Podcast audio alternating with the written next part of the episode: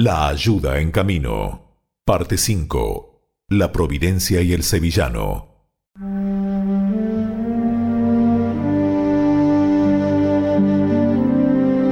Tatarendi dejó a Diego Méndez en la orilla de un cristalino arroyo bajo un grupo de frondosos árboles y se dirigió a buscar algunos alimentos porque sus provisiones se habían agotado. Siguiendo por uno de los senderos naturales del bosque, llegó a una explanada y encontró en ella algunas chozas. Era muy entrada la noche y los moradores de aquellas pobres viviendas dormían tranquilamente. Tatarendi los despertó.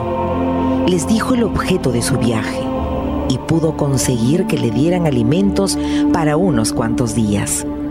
Con las provisiones, regresó al bosque y se dirigió al campamento donde lo esperaba Méndez. Al llegar observa que el sevillano dormía. Tatarendi acercó su oído a los labios de Méndez y vio que su respiración era trabajosa. Tocó sus manos y las halló heladas. Instantáneamente fue a buscar ramas secas y con la corteza de un árbol y dos piedras hizo fuego y encendió una buena hoguera cerca de donde yacía, en aquel triste estado, el hombre a quien había jurado eterna fidelidad. El calor reanimó a Méndez, cuya única enfermedad era el cansancio. Al despertarse, halló a su lado al solícito nativo que le había preparado algo para comer.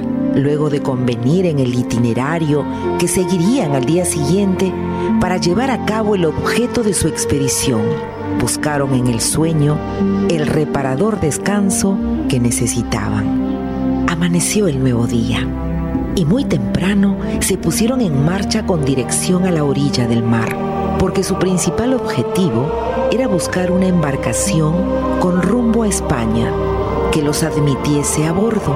Uno de los caminos que transitaban los condujo hacia el territorio que tiempo atrás estaba constituido por el cacicazgo del cacique Huacanajari. Al proseguir su marcha, llegaron al pequeño promontorio de rocas que se levantaba en la orilla del mar y que había servido como cimiento de la famosa fortaleza La Navidad.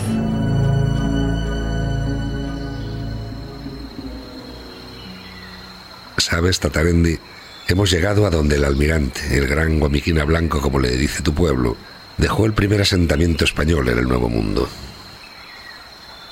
Todavía encontraron allí al descubierto restos de aquellas primitivas fortificaciones. Méndez se conmovió al recordar que allí se había derramado por primera vez la sangre de los españoles en estas nuevas tierras. El fuego había destruido los bosques y consumido las chozas. El abandono había esterilizado los campos. Aquel bello paisaje que deslumbró al almirante y a los suyos, debido a la codicia y a la ambición de algunos españoles sin escrúpulos, estaba convertido en un triste desierto. Excelencia, esta zona es peligrosa. Aquí aún rondan como animales salvajes algunos de los hombres del nuevo Guamiquina Blanco de nombre Obando. Vayamos por este paraje y evitaremos toparnos con ellos.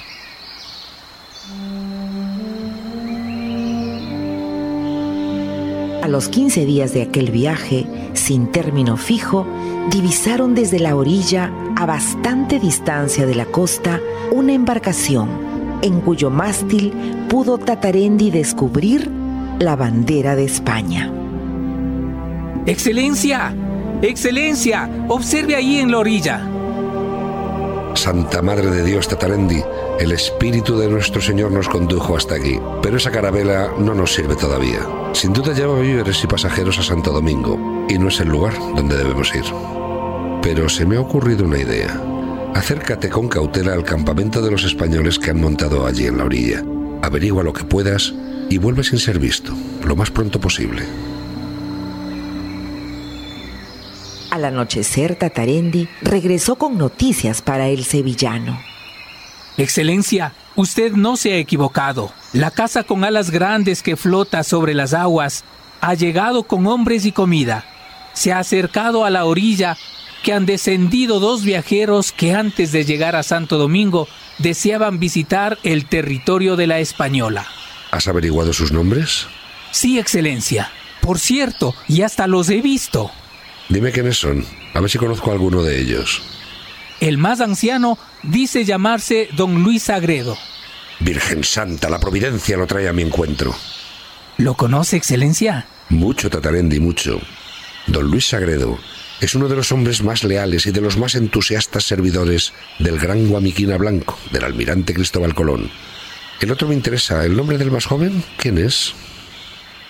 El otro es un joven, apuesto y con mirada ambiciosa, y muy engreída por el modo que se lo veía al caminar cuando descendió a la playa. ¿Sabes si viene por primera vez a estas tierras? Sí, Excelencia. He oído decir que sí. Dime su nombre si lo sabes. ¿Cómo se llama? Se llama Hernán Cortés. Mm, No, no lo conozco. Debe ser otro que viene en busca de fortuna y poder a estas tierras. Ahora Tatarendi parte enseguida en busca de don Luis Sagredo. Procura hablarle a solas y guíalo a él solo hasta aquí. Tatarendi adivinó en la mirada de Méndez la confianza que le inspiraba el hombre a quien iba a buscar. En todo lo que le pasaba, en todo lo que les sucedía a sus leales servidores y a sus enemigos, se veía a la providencia en toda su plenitud, en toda su grandeza. El sevillano pasó toda la noche sin poder conciliar el sueño. Calculó el tiempo que podía tardar su amigo, el nativo Tatarendi, en cumplir su encargo y volver con don Luis Sagredo. Y hasta ese entonces contuvo su impaciencia.